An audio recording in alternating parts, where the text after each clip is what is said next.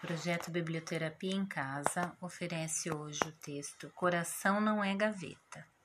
Engole o choro, engole sapo, cala a boca, cala o peito, mas o corpo fala. E como fala?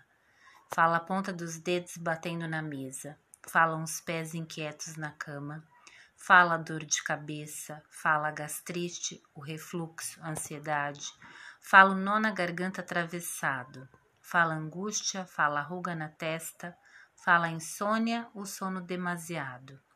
Você se cala, mas o falatório interno começa. As pessoas adoecem porque cultivam e guardam as coisas não digeridas dentro de seus corações. O normal do ser humano seria a comunicação e conseguir dizer o que está sentindo. Mas nem todos se habilitam para esse difícil exercício. Nem sempre digerimos bem aquelas pequenas coisas, com mensagens mal respondidas e as palavras que machucam. Você finge que não ouviu, engole e tudo isso vai se acumulando até que um dia enche.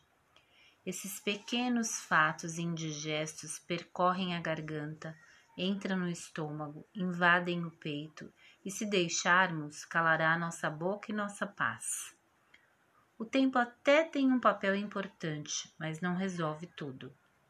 Tentar mostrar que tudo sempre está bem requer muita energia, o desgaste emocional é grande. Cora coração não é gaveta.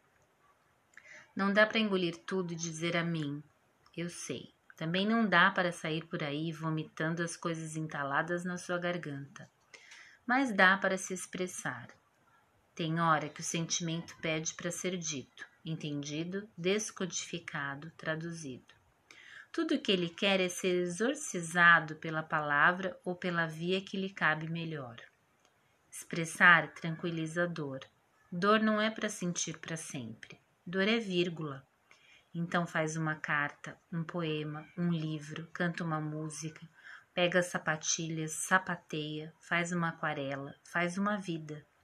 Faz piada, faz texto, faz quadro, faz encontro com amigos, faz corrida no parque. Fala para o seu analista, fala para Deus, para o universo, se pinta de artista. Conversa sozinha, papeia com seu cachorro, solta um grito para o céu, mas não se cale.